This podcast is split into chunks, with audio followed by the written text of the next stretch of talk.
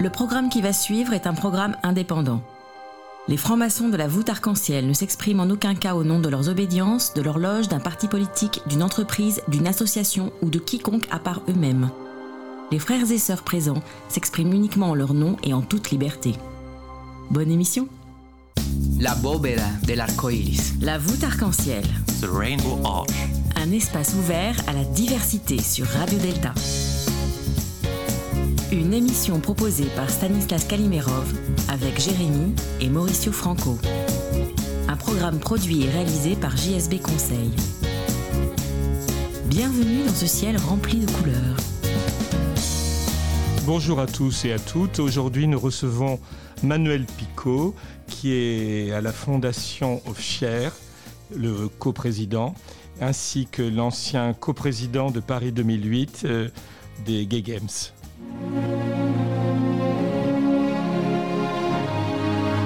La voûte arc-en-ciel, ça ne sera jamais pareil.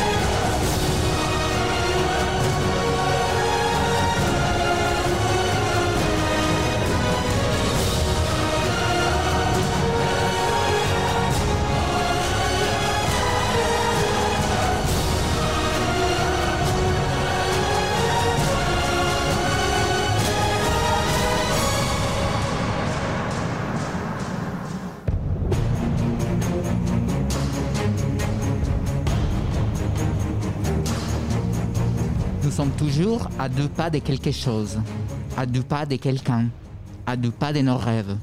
Allons-y. La voûte arc-en-ciel, l'invité du jour. Bonjour Manuel.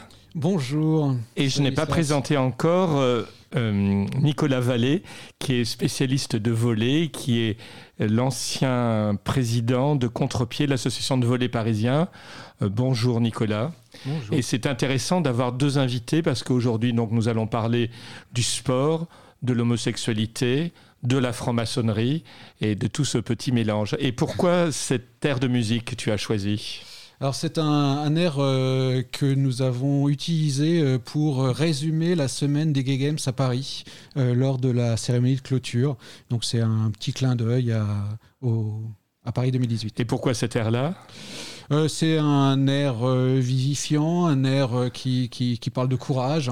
Et le fait, bah, c'était une semaine de, de, de, de courage pour tous les participants et participants venus du monde entier à Paris. Et ce n'est pas le même air à, dans- tous les gay games. C'est c'est Ah oui, ce que euh, je une question intéressante. C'est Ouais. vraiment un air que, que, que notre équipe de- des, des festivités qui a organisé les- la, la- la cérémonie a choisi euh, et qui correspondait à, à- à l'esprit et, et- et que j'apprécie particulièrement. Donc Nicolas, tu as participé à ces gay games. Euh, Absolument, j'ai participé euh, en tant que joueur et j'ai aussi euh, contribué à l'organisation de la compétition de volleyball avec euh, l'ensemble de l'association Contre-Pied. Oui, hors micro, tu nous as dit c'était impressionnant qu'il y avait 300 part- euh, adhérents à ton association de volley à Paris. Effectivement, on a plus de 300 adhérents et tous les ans, on est obligé de, de- de refuser du monde. On a une liste d'attente qui ne fait que croître. Et du coup, c'est aussi un sujet pour nous de promouvoir l'inclusion par le sport. Ça nécessite aussi de pouvoir obtenir des gymnases, par exemple. Ça, c'est un défi pour les assos. Raconte-nous, euh, Manuel, comment on arrive à être coprésident d'une organisation aussi importante. quelle est la genèse de ton histoire? Euh, si je le fais très court, c'est un peu le hasard. Euh, non, et en fait, tu es sportif à la base, je sais. tu as fait beaucoup d'athlétisme. Complètement. Euh, j'ai fait de l'athlétisme quand j'étais gamin, jusqu'au bac en compétition, et j'étais vraiment dans l'esprit du sport compétitif. Et puis, euh, dans les actives, je me suis arrêté. Et jusqu'au moment où j'ai rencontré le compagnon de euh, mon compagnon, euh, donc en 1996, et, il m'a refait découvrir le sport LGBT, qui est une forme de, sport qui, est basé sur les mêmes règles à la base, mais qui change complètement le regard parce qu'il est basé sur trois principes qui sont vraiment formidables. La participation, l'inclusion et le dépassement de soi. Autrement dit, on n'est plus dans la course à la performance, on n'est plus euh, dans euh, euh, le, culte du virilisme, mais on est dans l'idée que chacun peut participer, s'amuser et prendre vraiment du, bon temps. Donc moi j'ai apprécié ce moment de découverte et c'est à cette époque on a organisé à Paris les Eurogames, c'est une compétition européenne. Je suis rentré là-dedans et j'ai trouvé ça tellement formidable que je me suis investi. L'année suivante, j'étais vice-président de la Fédération sportive gay lesbienne, plus tard président de la fédération. Euh, je suis entré, j'ai amené la fédération au sein de la Fédération des Gay Games euh, et j'ai peut-être euh, semer la graine euh, de pour, pour que un jour Paris organise ces fameux Gay Games. Les Gay Games, c'est une manifestation très particulière. Elle a été créée en 82. Euh, et c'est une, organisation qui aujourd'hui rassemble plus de 10 000 participants. Alors, Nicolas, toi, tu, tu, es sportif et tu fais partie d'une association LGBT. Et on parlait des, vraiment les bases, c'est la participation, l'inclusion et le dépassement de soi. Raconte-moi comment tu le vis dans ta vie quotidienne. En fait, je dirais que c'est euh, c'est juste une euh, comment dire. Au départ, c'était une partie de ma vie à part. Euh, c'est quelque chose que je faisais à côté du boulot pour me changer les idées. au départ, je me suis inscrit dans une asso LGBT parce que j'arrivais à, Bruxelles. Euh, et du coup, euh, je m'étais dit, bah, tiens, ce sera un moyen de rencontrer du monde et euh, par la pratique sportive. Et du coup, en fait, on se rend rapidement compte que cette pratique sportive, elle déborde sur autre chose. Elle permet en fait de se créer des, des relations euh, et des gens avec qui on fait autre chose à côté. Et donc en fait, ça prend de plus en plus de place euh, dans la vie personnelle finalement. Et c'est vrai que euh, bah, au départ, c'était juste un passe-temps et maintenant je suis administrateur dans une association. Donc c'est vraiment quelque chose qui, qui, occupe une très grande partie de ma vie en fait. Et comment nous... La voûte arc-en-ciel, la première émission LGBT sur Radio Delta. Et comme nous parlions des Gay Games, Comment tu as vécu ça? Comment c'était l'ambiance? Parce qu'évidemment, comme spectateur, il y avait une énergie incroyable, mais ça ne va pas être pareil quand on est dedans. Alors, en tant qu'organisateur euh, de la compétition de volleyball, j'ai trouvé ça excessivement fatigant. Euh, et moi, je ne suis pas la personne qui est le plus travaillé à l'organisation. Enfin, il y avait euh, le, le, président avant moi qui, pour le coup, s'était beaucoup investi dans toute la partie logistique, en fait. Euh, parce que moi j'ai été élu juste avant les Gay Games en fait, donc c'était plus de la représentation et après il y avait un peu de suivi de ah tiens il faut pas oublier de faire ci et de faire ça. Donc sur le côté organisationnel c'était dur euh, très dur. On était content que ça se termine quand même. Après, sportivement, moi j'ai joué dans une équipe, on a eu la chance d'aller en finale euh, de la compétition du niveau le plus bas, parce qu'il y a plusieurs niveaux en fonction de. C'est ça aussi qui est intéressant dans le sport LGBT dans le sport loisir en général, c'est qu'il y a différents niveaux et donc tout le monde peut contribuer à son niveau et s'amuser et se dépasser. Et donc nous, on est arrivé en finale. on a joué dans la salle Charpie. Donc la salle Charpie, c'est là où le club parisien de volley joue ses, ses, matchs de championnat. voilà, donc c'était aussi assez fort de jouer dans une vraie salle, une salle de pro. Et donc sur le plan sportif, c'était euh, magnifique parce qu'on avait une équipe euh, avec, euh, avec des joueurs espagnols, des joueurs français, des Italiens, des Chinois. C'était vraiment une équipe mélangée, des gens de contre-pied, des gens d'ailleurs. Et, et, du coup, c'était vraiment super. Enfin, sportivement, c'était magnifique. Manuel, donc explique-nous, explique aux auditeurs, euh, moi-même j'ai pas tout compris, si tu es LGBT très très doué en sport et que tu es donc quelqu'un qui est pas très doué dans le même sport, comment les équipes arrivent à se faire, comment ça fonctionne, comment ça marche, tout ça, explique-nous. Alors, les, les, Games, c'est la, seule compétition euh, au monde qui soit véritablement ouverte à tout le monde, quel que soit son niveau, quelle que soit son origine, son orientation sexuelle, son identité de genre, son handicap, etc. Des hétéros aussi. Donc, c'est hétéro-friendly.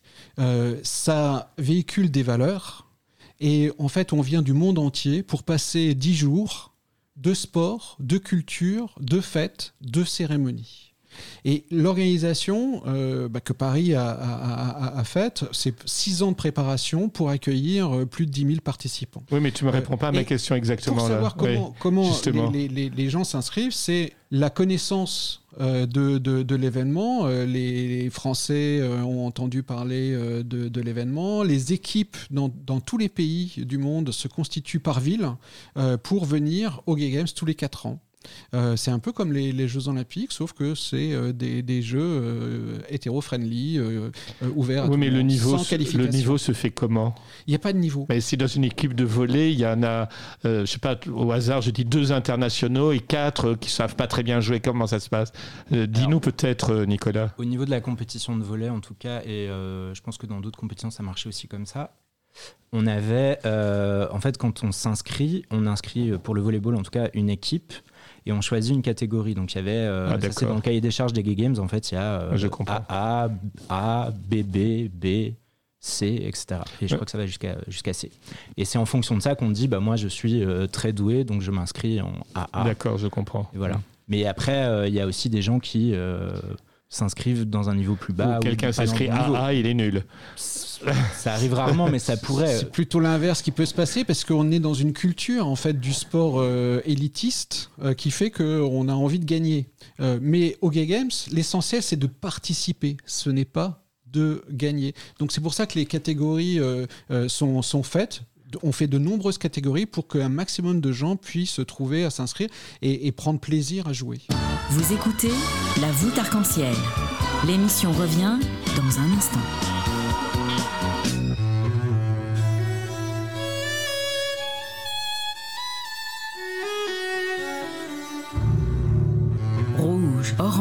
jaune, vert, bleu, violet, la voûte arc-en-ciel, l'émission qui taille sa pierre en couleur sur Radio Delta.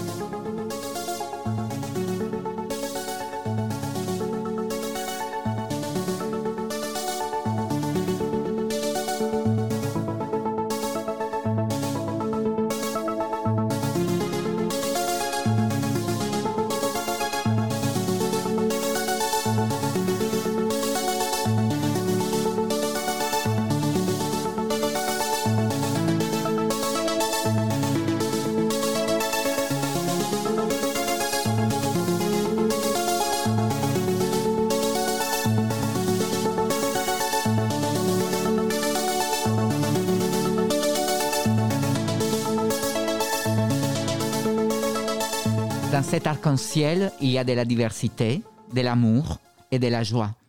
Une flèche pour aller plus loin. Rouge, orange, jaune, vert, bleu, violet. La voûte arc-en-ciel. L'émission qui taille sa pierre en couleur sur Radio Delta. Nous retrouvons nos deux invités, donc euh, Manuel et Nicolas, qui nous parlent du sport. Et on va peut-être un peu parler de maçonnerie. Euh, et qu'est-ce qui est arrivé en premier chez vous La maçonnerie ou le sport ou les deux en même temps? Et quelle est l'influence de l'un sur l'autre? Ah, disons que euh, historiquement, forcément, euh, c'est le sport euh, qui, est, qui, qui est entré dans, dans ma vie d'abord, hein, clairement. Et, mais je trouve qu'il y, y, a un très bon complément de l'activité maçonnique et de l'activité sportive.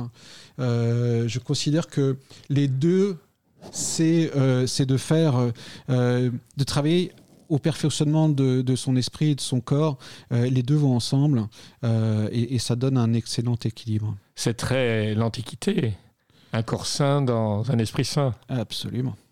Et puis c'est aussi un peu la gymnastique de l'esprit bah, Le sport comme, euh, comme la maçonnerie en fait. Euh, je, on, a tendance parfois, et c'est pour ça que je, réponds un peu comme ça, on a tendance à opposer euh, le, sport euh, et, l'intellect. Tout à fait. Or, l'activité sportive, faire un match, trouver la bonne tactique, ça, ça nécessite de, une, pas mal de réflexion et, d'être agile intellectuellement. Donc, il faut surtout pas opposer les deux. L'esprit d'équipe aussi, peut-être?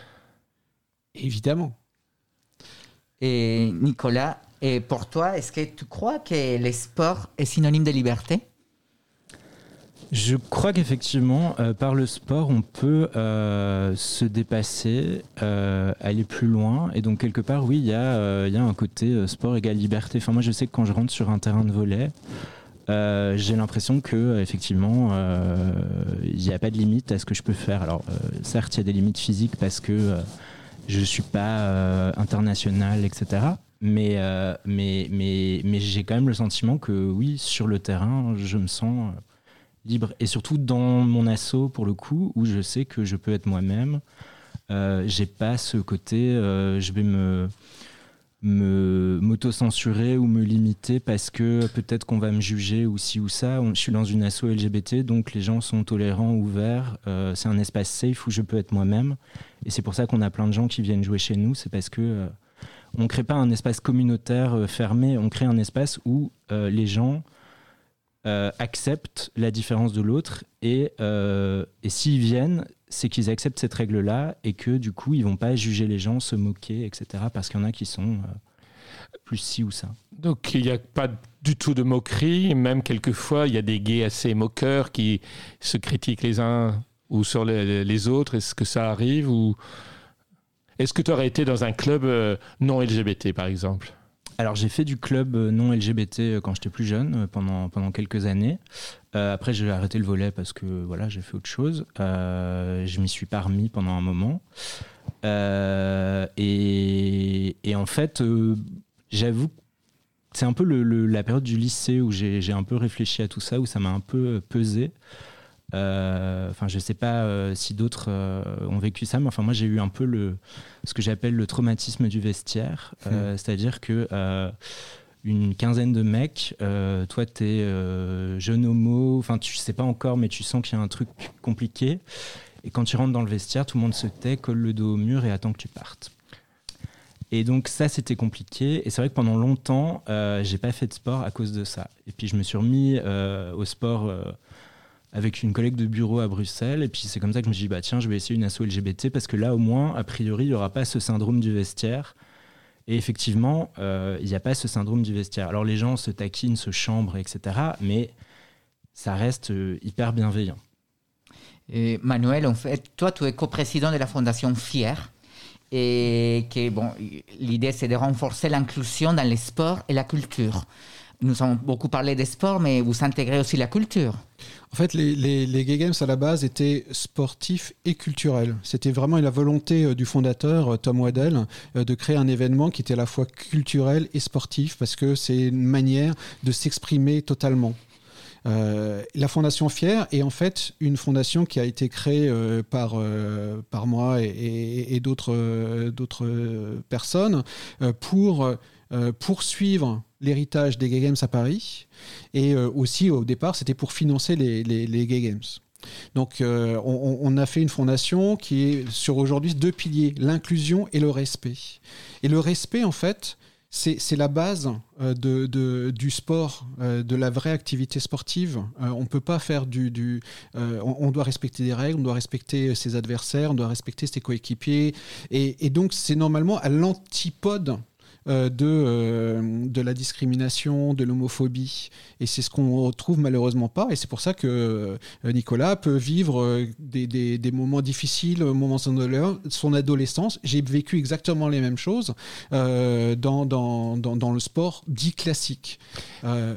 Alors, pourquoi culturel et, sportif? C'est parce que en fait, on retrouve euh, dans, le, sport comme la culture euh, un problème de, visibilité euh, des artistes, des athlètes, et, que nous, on essaye de visibiliser cette culture et ce sport accessible à toutes les diversités.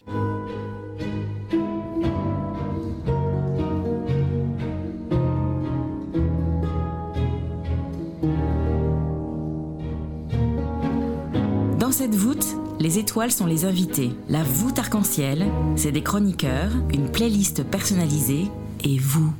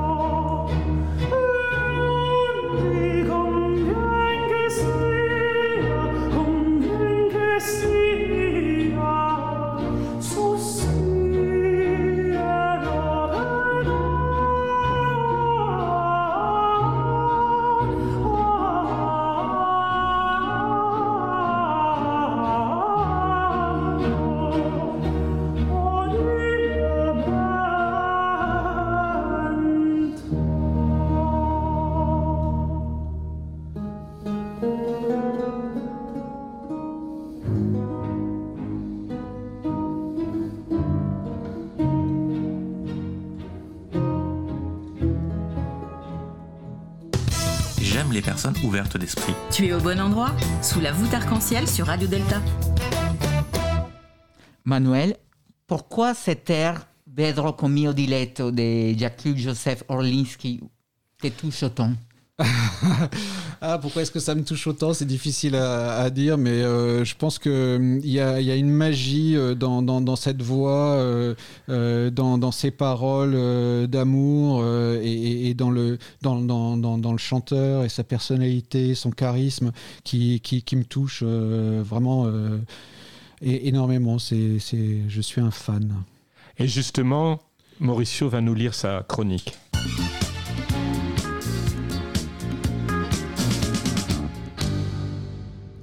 Le sport, du plaisir, de l'épanouissement, de la libération et du partage.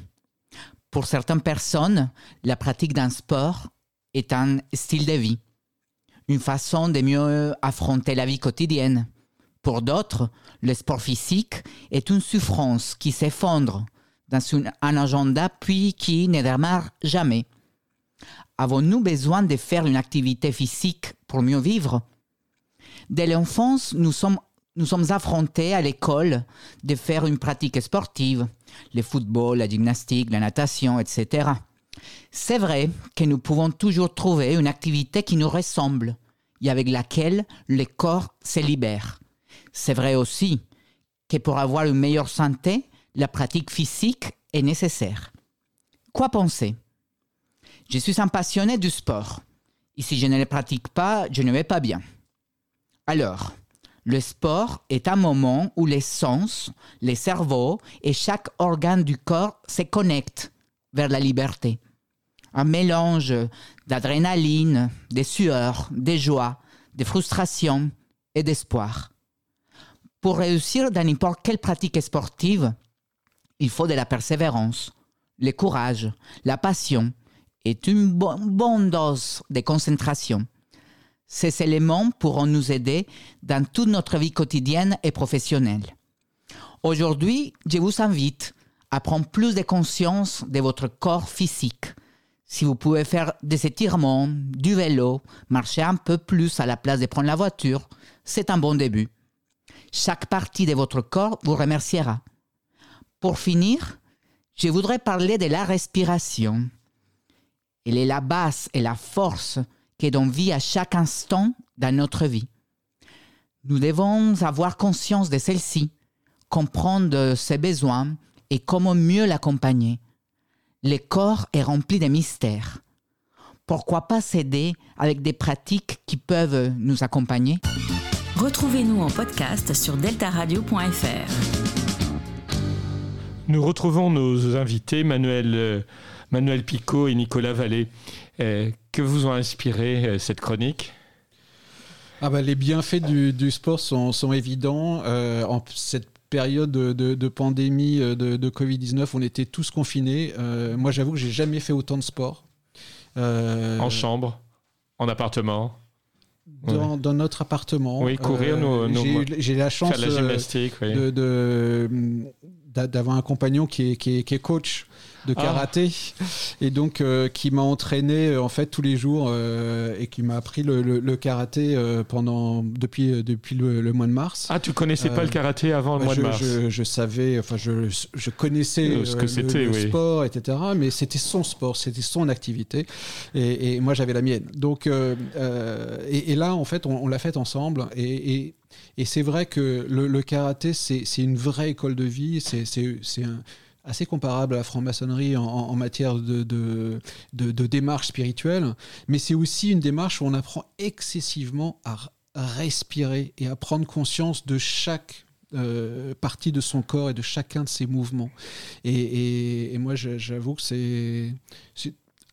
Quelque part, on ne fait pas toujours le sport qu'on voudrait faire ou qu'on on, pense qu'on doit faire un sport parce qu'on a vu quelque chose à la télé et on a plein de préjugés. Euh, le, fait de se lancer dans un, dans, dans, un sport, de découvrir quelque chose de, de neuf, euh, je trouve que c'est extrêmement valorisant et, ça donne une pêche d'enfer. Moi, je, je suis content et pour en revenir à ton côté très association, très associatif, parle-nous de FACE aussi, cette euh, fondation Agir contre l'exclusion. Alors en fait, j'ai pas vraiment parlé de, de, de, FACE parce que la, fondation Fier que, nous avons créée a été euh, est abritée par la fondation FACE, qui est la fondation Agir contre l'exclusion, qui est une fondation qui est reconnue d'utilité publique et qui nous permet en fait de, d'avoir le même statut au niveau de la Fondation Fier. Donc il nous accompagne euh, dans la structuration de nos projets, de nos appels à projets, de nos financements, de la présentation des comptes, et en fait il nous assiste complètement euh, dans euh, tout le côté matériel un peu désagréables euh, de la gestion d'une association pour pouvoir nous concentrer uniquement sur euh, le plaidoyer euh, de, pour un sport et une culture plus inclusive et plus respectueuse des personnes LGBT, pour faire des appels à projets et pour diffuser les bonnes pratiques. C'est le fondement de notre fondation Fier. Et quels sont les autres combats de ta vie? Ah, mon, un de mes combats euh, de, de, ma vie, c'est la, la, lutte contre le, le, VIH. Je vis avec le VIH depuis 1985 euh, euh, et j'ai traversé, je dirais, toutes les périodes de d'angoisse à la fois d'angoisse. En fait, euh, moi, j'ai considéré très longtemps qu'il euh, il fallait pas que ça occupe une place trop importante dans, chez moi. Donc, euh, j'ai beaucoup nié, comme beaucoup de monde. J'en ai rarement parlé, jusque dans les années 2000. Il a fallu plus de 20 ans avant que j'en parle, y compris à ma famille. et aujourd'hui, en fait, je me dis que d'abord, j'ai fait une erreur de ne pas en parler. et je, à la fois pour moi-même, et en, en tant qu'exemplarité, euh, pour que les gens puissent euh, réaliser ce qu'est être euh, séropositif, qu'on a besoin, qu'on ne doit pas avoir peur, qu'aujourd'hui les traitements sont extrêmement bien, enfin souvent bien maîtrisés, qu'on est plus contagieux, qu'on vit une vie presque normale, peut-être même qu'on a un suivi médical plus important que n'importe qui, qui fait qu'on a peut-être une espérance de vie aussi bonne, peut-être même meilleure que d'autres. Donc, je pense que euh, c'est un combat aujourd'hui plutôt de témoigner, de, d'expliquer ce que c'est que de vivre avec euh, le, VIH, euh, que ça ne m'a pas empêché de tomber amoureux, de vivre une, une aventure extraordinaire avec mon compagnon et d'avoir une carrière, à la fois une carrière professionnelle importante. Mais ça ne veut pas dire que tout est rose et qu'il n'y a pas encore beaucoup de préjugés. la fois où euh, mon entreprise euh, dans laquelle j'ai travaillé pendant 20 ans a appris que j'étais séropositif euh, dans le cadre d'un échappement thérapeutique, on m'a mis sur la touche. Donc c'était il, y a 15 ans, donc il n'y a pas si longtemps que ça, et, c'est encore dur à encaisser. Et Nicolas, on parle vraiment des plein d'histoires qui se retrouvent dans ces associations LGBT. Et j'ai conclu aussi qu'en général, ce sont des gens très engagés et qu'est-ce qui ça donne vraiment cet engagement? Parce que c'est plein de personnes, des histoires comme Manuel qui vient nous parler de son histoire. Ils sont plein de personnes avec plein d'histoires qui sont là pour pas juger, pour partager et pour se dépasser aussi. Alors effectivement, pardon, effectivement, euh, on a euh, des personnalités dans les associations, euh, en tout cas dans celles que je connais le mieux, des gens qui ont des parcours souvent pas banal, euh, mais aussi des gens juste qui ont envie de donner du temps. Et ça, c'est vraiment quelque chose sur lequel j'ai envie d'insister aussi, c'est que le, monde associatif ne vit que par ses bénévoles. Euh, à contre-pied, en tout cas, on est totalement tributaire de ça quand on organise des événements euh, internes, donc des tournois euh, deux, trois fois par an euh, entre nous, bah, il y a une centaine de personnes qui viennent jouer, mais il faut aussi bien 25-30 personnes pour organiser la logistique, s'assurer de ça. Et c'est vrai qu'il y a vraiment un engagement. Enfin, les gens viennent là aussi parce que bah, c'est peut-être un acte militant pour eux, je sais pas, mais en tout cas, et du coup, ils ont envie de contribuer, de donner du temps et, euh, pas juste consommer euh, un sport comme ils pourraient le faire euh, dans un club, pardon, où là, pour le coup, bah, on paye beaucoup plus cher, évidemment, l'adhésion, mais tout est, tout, est, tout est pris en charge et il n'y a rien à faire. On vient, on consomme et deux heures après, on est parti. Vous écoutez La voûte arc-en-ciel. L'émission revient dans un instant. Retrouvez la voûte arc-en-ciel en podcast sur deltaradio.fr.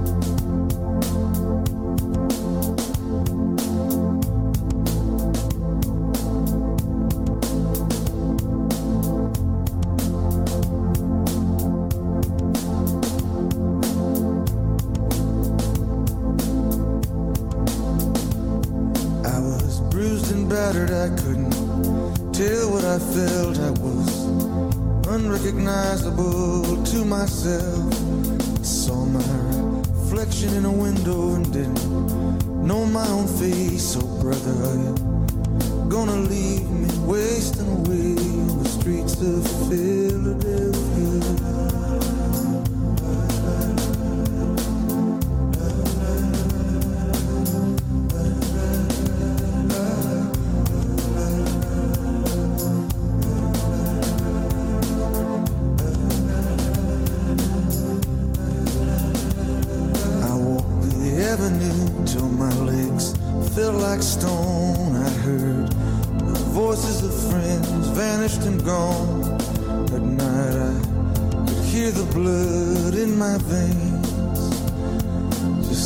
Black and whispering as the rain on the streets of Philadelphia.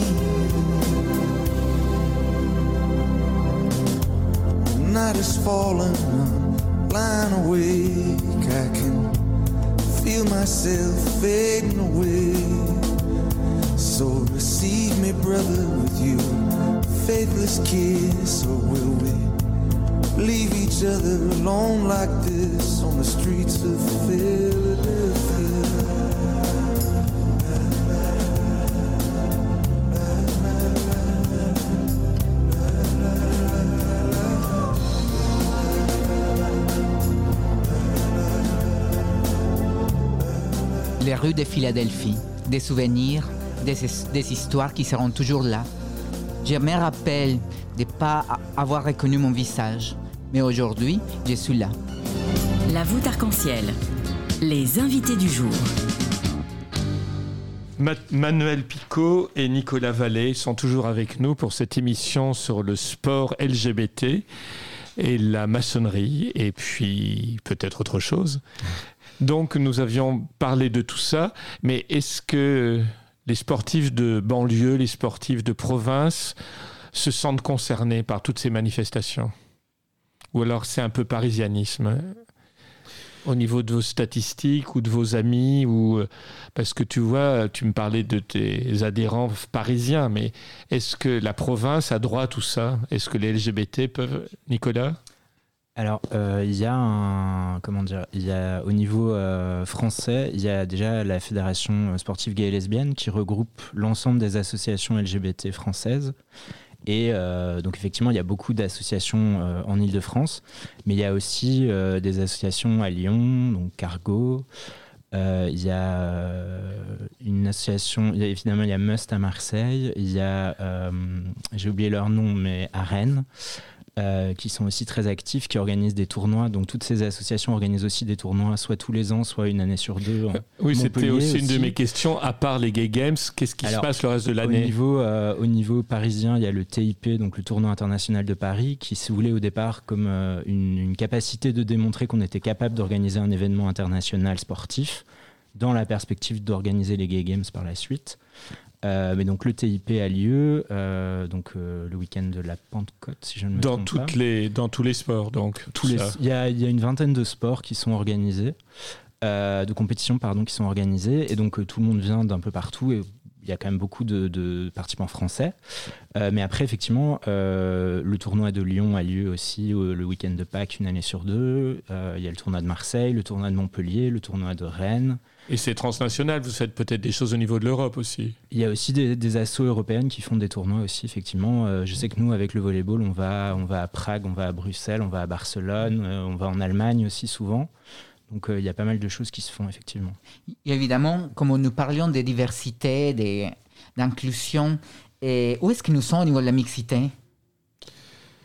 Alors, ju- juste pour euh, ra- rajouter un Rebondir, petit, ouais. un- un Mm. petit élément sur, euh, sur euh, la capacité à, à- à se rencontrer. Euh, le sport LGBT se fait souvent à l'international. C'est-à-dire qu'on a plus de chances de pratiquer euh, une, une compétition euh, internationale euh, en étant dans un club LGBT que dans, un, dans un club de, de, de classique. Pourquoi? Parce que bah, justement, on va essayer de se réunir dans des clubs équivalents qui se trouvent dans le monde entier. Alors, il y a les Gay Games, il y a les Eurogames au niveau européen, il y a les tournois de chacune des, des, villes, et c'est les grandes fêtes à, à, à chaque fois. Alors, les gay games ont un terme qui, générique qui c'est gay et lesbienne tout confondu et en fait c'est LGBT+. Euh, QI. Le, Q le, plus euh, étant euh, pour, pour, euh, pour toutes les lettres que, que l'on peut rajouter et toutes les diversités en fait de l'orientation sexuelle et, de l'identité de genre et, de l'intersexualité. Le, le, le, souci quand même, c'est que dans les associations euh, sportives LGBT, dans les compétitions euh, sportives LGBT, il y a une grande majorité d'hommes. Euh, on a essayé, nous, de, valoriser davantage de participation des personnes trans, des femmes. on a mis en exemple notre structure en ayant deux coprésidents un homme, une femme, euh, pour justement euh, montrer qu'on n'est pas simplement. Euh, alors là, aujourd'hui, on n'est que des hommes autour de la table, mais logiquement, en tout cas, nous, on essaye d'avoir cette, cette, cette, cette mixité-là pour montrer que voilà, on, fait des choses ensemble. On ne peut faire du sport et on ne peut lutter contre les discriminations et pour la diversité qu'en étant nous-mêmes divers. Et évidemment, nous, nous parlions des, associations, des clubs LGBT, mais dans les hors LGBT, est-ce qu'il y a vraiment beaucoup de discrimination toujours? Les discriminations, elles sont à, plein de niveaux. Le premier, c'est, enfin, en, France, l'homosexualité est un, l'orientation sexuelle de façon générale, la sexualité en particulier, est un tabou général, dans le sport en particulier. Surtout certains sports, je pense. Et beaucoup plus les sports d'équipe mmh, euh, et, les, speak, et, les, sports qui véhiculent, je dirais, un certain nombre de, de, préjugés autour de la virilité, de la performance et du fanatisme. Donc, effectivement, euh, euh, on, s'aperçoit que dans les, la plupart des, des sports collectifs de haut niveau, on n'a pas euh, d'athlètes ouvertement LGBT ou pratiquement aucun chez les, chez les hommes. Il commence à y en avoir oui, quelques-uns le, mois dernier, le mois dernier aussi. Mm. Dans, dans, en, France, on a une, une quinzaine euh, d'athlètes LGBT ouvertement LGBT depuis 1999, depuis que Amélie Mauresmo a fait son coming out. C'est rien par rapport au nombre de pratiquants. Et ça, ça montre bien que euh, le, sport euh, ne semble pas accueillant pour les personnes euh, LGBT. Et les symptômes, c'est par exemple dans les stades. Euh, où on, insulte copieusement et banalement euh, les arbitres, les joueurs, et euh, ce sont d'abord des insultes homophobes qui sont employées. donc ça donne un climat qui, ne rend pas très agréable la pratique du, du, du sport pour les personnes LGBT qui se sentent exclues. Alors, j'ai expliquer, parce que je travaille pour la Ligue nationale de rugby, euh, qui a fait un plan euh, intéressant euh, pour lutter contre l'homophobie. Et je leur ai dit, s'il n'y a pas de, joueurs ouvertement LGBT dans le rugby, ou ouvertement gay ou bi dans, dans le rugby, c'est soit que ces gens se cachent, soit qu'ils sont partis parce qu'on les a chassés, soit parce qu'ils ne sont pas venus parce qu'ils avaient peur du climat homophobe. Mais dans les trois cas, le rugby a perdu des euh, potentiels de joueurs qui auraient pu apporter de la diversité. Donc on n'y gagne rien à, discriminer. Au contraire, euh, le sport marche parce que il euh, réunit des profils très divers. Retrouvez la voûte arc-en-ciel en podcast sur deltaradio.fr.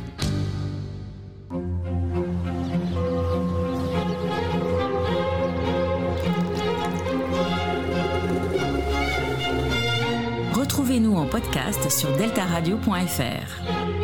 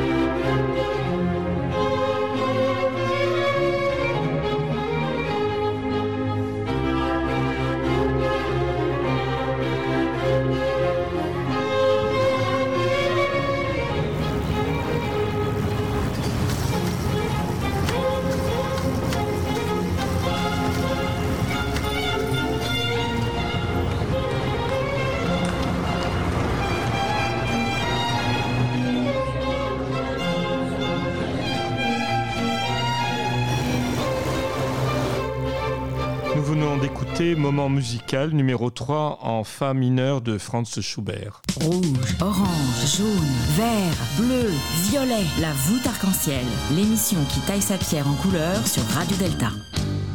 Manuel Picot et Nicolas Vallée sont autour de nous pour parler du sport LGBT, de la maçonnerie et, de la vie en général. Et pour voir un petit côté euh, fleur bleue, est-ce que dans le sport, justement, ces gens, ces garçons, ces filles qui ont un peu peur, qui ont moins peur en LGBT, peuvent rencontrer des histoires d'amour? Est-ce que dans votre, avec le temps qui a passé, les années auxquelles vous travaillez, vous avez vu des couples se former, des belles histoires même d'amitié se faire? Des, des tonnes. Ah, carrément Ah, c'est- c'est c'est- c'est vrai que bah, il y a une partie euh, de, de, de la présence des, des, des LGBT dans les, dans les associations euh, euh, LGBT euh, aussi pour rencontrer des personnes et forcément on rencontre des, des, des, des- des gens extraordinaires. Bah, J'avoue que j'ai rencontré mon, mon compagnon comme ça et, Ah, et, et- et c'est une histoire d'amour qui, qui ne finira jamais. Ah, c'est trop beau. Et est-ce qu'il y a dans les sports LGBT, je sais que moi je les avais connus à une époque, des sports qui sont dits entre guillemets très féminins ou très masculins, qui sont inversés. Moi j'avais rencontré justement les garçons qui faisaient la natation synchronisée. Donc c'est mis en avant tout ça dans, dans, dans, dans ces sports des, où je sais pas que- de quoi. Bah, en fait, on, on essaye de, de- qu'à l'origine c'est bien des filles la natation synchronisée. Oui, en fait, c'est une activité euh, où la Fédération internationale ne reconnaît toujours pas Ah, aujourd'hui ouais. euh, les, les, les équipes masculines de, de natation synchronisée. Mais grâce à Paris Aquatique et un, un club euh, Ouais. LGBT de, de natation, C'est eux que j'avais euh, rencontrés. on, a, on, on a réussi euh, à faire que les, les duos, euh, des, donc des couples hommes-femmes, puissent participer à des compétitions internationales de euh, natation synchronisée. Et euh, on continue de se battre pour que cette, euh, cette activité soit, soit, soit possible. Oui, tous les sports en couple. Je pense au patinage artistique. Mauricio peut en en parler parce que Mauricio faisait du patinage artistique. Donc ça peut être deux garçons ou deux filles en Au, couple. au Gay Games, on avait une compétition de couples de même sexe. C'est la première fois que la Fédération internationale de patinage artistique n'a pas mis son veto et banni à vie les athlètes qui ont participé aux Gay Games, parce que jusqu'à présent, c'était le cas. Évidemment, nous, on fait du sport, on se défoule un peu, mais qu'est-ce qui se passe, par exemple, Nicolas, quand tu fais pas du sport? Comment ton corps réagit? Euh, ben là, je pense que c'est un très bon exemple puisqu'on est en pleine période de, euh, on est en pleine période de, de- de confinement. Donc là, nous, ça fait euh, depuis le début de la saison qu'on ne peut pas jouer au volet. Euh, et c'est quand même très déprimant. Je, pense que c'est essentiellement ça. En fait, c'est un manque. euh, alors physique, c'est peut-être fort de dire ça, mais c'est vraiment. euh, ça pèse dans l'humeur. Enfin, moi, je sais que j'ai envie d'aller taper dans un ballon. Cet été, on a, on a réussi à jouer en extérieur, du coup, en montant des terrains dans des parcs, etc. Et, et ça fait un bien fou de pouvoir se défouler, effectivement. Donc, c'est- un peu un manque. C'est pas très facile à expliquer, mais c'est juste. euh, ça pèse sur. euh, Ma, san- enfin, ma santé mentale, non, j'exagère, mais c'est déprimant un peu. Oui, parce qu'à un moment, les sports de plein air étaient plus ou moins autorisés à l'extérieur. Oui, donc du coup, on a pu s'installer, euh, monter des terrains et jouer à 6 contre 6, même si, euh, logiquement, euh, c'était pas forcément recommandé. Qu'est-ce qui se passe? Ben, Ça, c'est vraiment quelque chose de... Je me pose toujours la question. Je trouve que si on pratique un sport collectif, son, le comportement n'est pas pareil que quand on pratique un sport individuel. Ça fait des gens beaucoup plus enfermés que quand on est dans des sports collectifs. euh, c'est vraiment très personnel, comme Stanislas il parlait. Je faisais du patinage artistique. C'était en couple, mais euh, c'était tout seul. Et j'ai trouvé que quand je me retrouvais à faire un sport en euh, collectif, j'avais du mal. Parce que j'ai- depuis petit, j'étais toujours dans un sport solitaire. Est-ce que ça influence vraiment les comportements des gens en société? Bah, le- la pratique sportive euh, en club avec d'autres est une- d'abord une pratique sociale. Toute personne qui pratique un sport, non pas tout seul, mais avec d'autres, euh, que ce soit un sport individuel ou un sport collectif, va se socialiser. Et euh, clairement, ça, ça, ça apporte énormément de choses. Euh, le... Moi, je ne sais pas si je peux dire beaucoup plus que, que, que ça. Nicolas? Mais c'est vrai que euh, le sport collectif a, cette vertu de, créer des, on va dire, euh, un, besoin de sociabilité après. Enfin, c'est peut-être aussi une des choses moi qui me manque avec le confinement, c'est euh, ben, je vois plus mes, copains d'équipe avec qui je faisais des tournois, avec qui je passais du temps. Et ça, c'est peut-être ça qui manque le plus finalement. Et dans la symbolique, Manuel, qu'est-ce que ce serait une planche au niveau du sport? Une planche au niveau du, une planche au niveau du, du, sport. Euh, ben, moi, en fait, euh, j'utilise, enfin, j'ai déjà planché sur les Gay Games. Hein, ah, c'est euh, bien que je t'ai posé cette question. Donc. À, différentes reprises, parce que justement, j'essayais de montrer comment, à partir d'un événement comme celui-ci, qui a l'air communautaire, que finalement, en fait, c'était un événement d'abord citoyen, un événement qui avait pour but de faire un d'utiliser un levier sur la société pour les faire changer de regard euh, sur euh, des personnes, sur euh, des préjugés.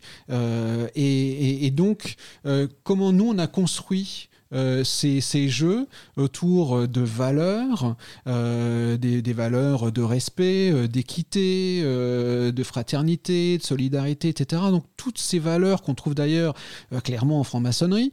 et comment on, utilise ces valeurs euh, pour organiser toutes les épreuves, toutes les manifestations, euh, pour réunir euh, les, gens et, leur faire vivre quelque chose qui les change profondément.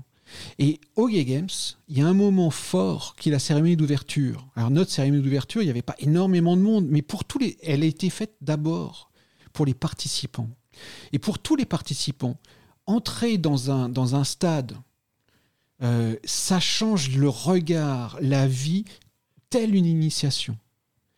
Et en fait, et je, parle avec un peu de passion quand, quand, je dis ça, euh, c'est vrai que euh, c'était conscient de ma part d'organiser cela comme euh, un, passage euh, de l'arrière-stade dans l'ombre et soudain dans la lumière de, des caméras, etc. Et donc, en fait, on, a essayé de, montrer d'une manière un petit peu symbolique ce, ce, côté exceptionnel de l'initiation. Et toi, Nicolas, jeune maçon? Alors, c'est vrai que j'y réfléchissais en venant. je, je, pense qu'il y a vraiment un parallèle à faire entre le sport, enfin la pratique sportive et la maçonnerie, dans le sens où euh, quand on s'inscrit dans un, dans un club sportif, une association sportive, ou qu'on on, rejoint euh, une loge euh, d'une obédience, on se retrouve avec des gens qu'on ne connaît pas, mais on a un, point commun qui nous réunit.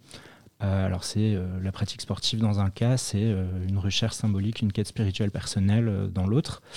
Euh, mais effectivement, du coup, euh, il y a ce côté euh, des gens qui n'ont potentiellement rien en commun, qui se retrouvent ensemble pour faire des choses ensemble, accomplir des choses à plusieurs. Et, donc pour moi, c'est très vrai. Malheureusement, c'est le mot de la fin. Je remercie à tous les deux, Manuel, Nicolas. C'est quoi, Manuel, le mot de la fin, la conclusion? Qu'est-ce que tu veux nous dire? Moi, ce que j'aimerais simplement vous dire que au, niveau de la Fondation Fier, on continue de, travailler. Vous pouvez nous aider, vous pouvez nous encourager euh, sur notre site fondationfier.fr. Il y a beaucoup d'informations, on peut faire des projets et euh, nous, nous aiderons à les financer, mais on peut aussi euh, financer ces, projets au travers de la Fondation. Nicolas? Faites du sport. Mauricio?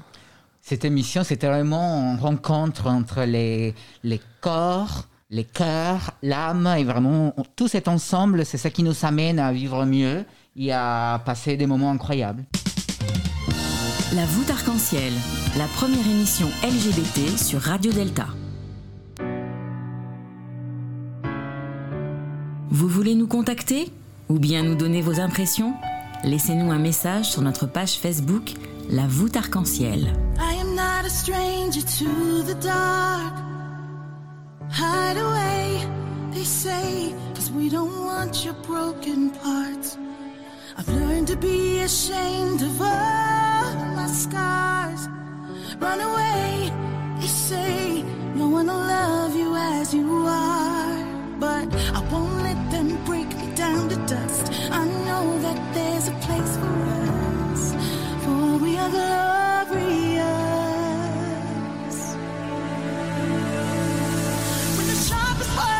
Cut me down. I'm gonna send the blood, gonna drown them out.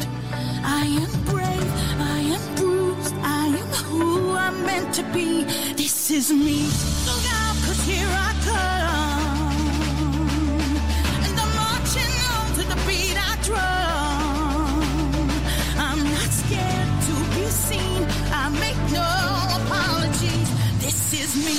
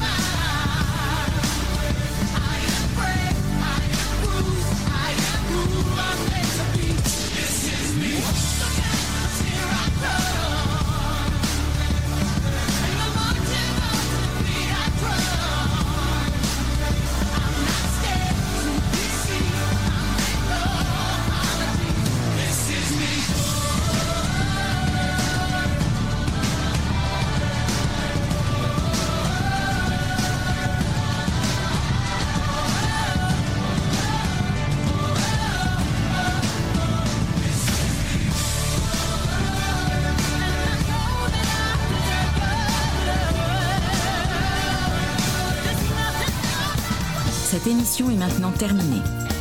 Mais la voûte arc-en-ciel ne s'arrêtera jamais de briller pour vous. Retrouvez l'ensemble de nos podcasts sur deltaradio.fr.